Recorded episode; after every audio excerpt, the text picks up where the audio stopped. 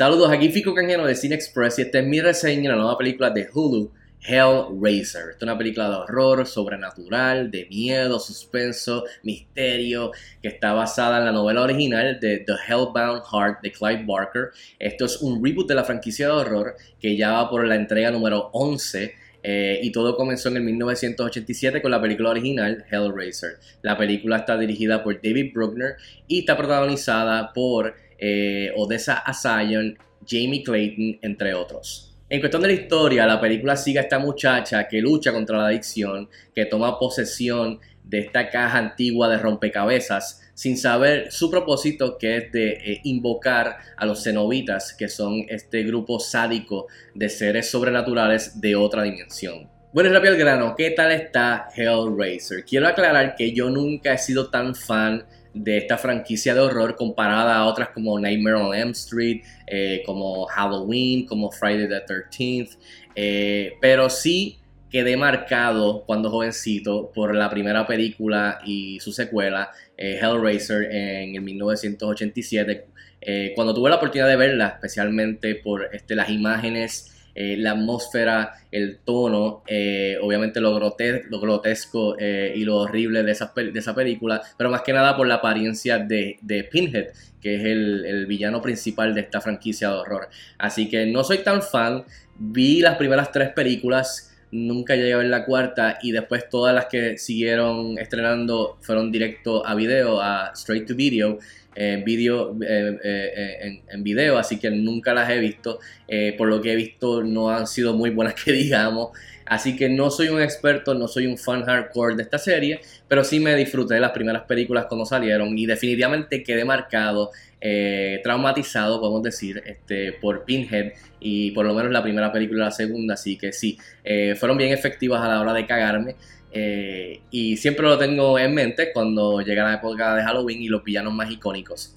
Dicho eso, vi esta película que es el reboot de la franquicia eh, y de verdad que me gustó bastante eh, como un fan outside looking in y creo que dentro de lo que yo había visto y por lo que he leído desde entonces es para mí la mejor película de Hellraiser desde la original, que para mí sigue siendo la mejor de la franquicia. Entre las cosas positivas y que definitivamente funcionaron para mí, eh, quiero empezar por eso mismo. Esta película para mí, dentro de todo lo que yo había tenido de experiencia de la franquicia, creo que es similar a lo que hizo Prey este mismo año con, la, con ese reboot, eh, con, esta, con esa película dentro de la franquicia de Predator, que eh, para mí es, lo mismo. Esta película es la mejor película desde la primera Hellraiser, que creo que sigue siendo mejor. Eh, especialmente dado cuando estrenó en ese momento. Pero sí, este e, es, un sólido eh, eh, update, actualización a la franquicia, traerla a nuestros tiempos modernos y no tan solo expandir y darle un toquecito de, de update a la mitología eh, para nuestros tiempos, sino que también en todo el contexto de lo técnico, o sea, de los efectos visuales, del maquillaje, los vestuarios, de, todo lo que el director usó para crear la atmósfera que fuera de acuerdo a, lo que ha hecho la franquicia anteriormente, especialmente esas primeras dos películas. Así que definitivamente creo que es un upgrade bien chévere a la franquicia, lo trae en nuestros tiempos, fue bastante efectiva para mí. Eh, y creo que sí, en todo lo técnico, en todo ese, ese facelift moderno, eh, definitivamente funcionó para mí. Y como dije, pienso que es lo mejor de Hellraiser desde la primera película. Otra de las cosas que me gustó de este reboot de Hellraiser es el tono eh, y la ejecución del director. Es una película que no es, tiene mucha acción, eh, sino que es un poquito más a fuego lento y es una película que incomoda, es bien creepy, es bien, es bien weird eh, y no es como las de películas de Freddy Krueger o de Jason o de Halloween que, que es más de acción, ese miedo que te da. Aquí es, es Pinhead es eh, lo que la motivación que, por lo que ellos existen, qué es lo que ellos quieren, eh, cómo hacen, cómo torturan a las personas en esta película y a los, protagonistas. Eh, es más eso, es más sus vestuarios, sus diseños bien creepy, bien nasty. y es esa dimensión de ellos a través de la banda sonora, el maquillaje, los vestuarios, eh, los efectos visuales, el lament configuration, lo que hacen con la cajita tradicional de rompecabezas me gustó un montón. Eh, y, es todo eso crea un buen tono que va de la mano con la primera película y, rinde tributo y abre nuevo terreno en nuestros tiempos eh, con, esta franquicia, o sea, para nosotros, para, la audiencia de hoy día, mientras que sí, en la banda sonora tiene los hints de, la, de, la, de, los, de los themes de la original, que, también te agarra del lado nostálgico, como hizo Prey eh, respecto a Predator. Así que creo que, que, me gustó que esta película es, es es de miedo, pero es un miedo diferente, es un miedo incómodo, es un miedo de, no saber, de incertidumbre, de no estar claro, de descubrir más de esta mitología, del por qué, qué es lo que ellos hacen, quiénes son, qué, hasta, qué han estado haciendo, y eso me gustó mucho de Hellraiser. Y por último, cabe mencionar a Jamie Clayton, que es la actriz que entra en los zapatos de Pinhead, eh, obviamente eh, interpretado eh, icónicamente por Doug Bradley.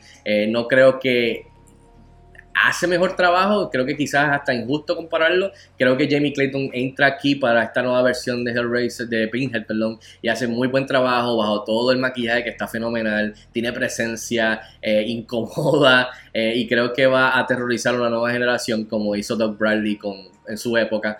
Así que creo que toma el, toma el control de este papel, lo hace suyo y creo que esta versión de Jamie Clayton hizo, eh, está chévere y hizo un buen trabajo con este papel bien grande. Entre las cosas negativas que quizás pudieran haber sido mejor, esta película, como dije, a fuego lento, por lo que hace que la primera mitad de la película, pues, te, te, te en dónde estamos, te enseñe los muñequitos de los personajes, qué, qué, es lo que están haciendo todos estos personajes, para entonces llegar como a mitad de la película y caer en la diversión de lo que es Hellraiser realmente. Así que eh, creo que, que, ese primer acto obviamente pues es un poquito flojo, es lento, si puedo entender que es aburrido, eh, no es hasta que llegamos a la mitad que entonces caemos en lo que es Hellraiser eh, y entonces ahí pues creo que los fans van a divertirse más con la segunda mitad de la película cuando comparas el la primera mitad con la segunda. Mi otro problema son los personajes. Ningún personaje me agarró. Eh, no, me, no me hizo sentir nada por ellos. Eh, no, no, no pude. Eh, todos son de cartón, todos son desechables. No me importó ninguno del, ningún background, ninguno de ellos. Que, que, es algo que suele pasar con las películas de miedo, con las películas de horror,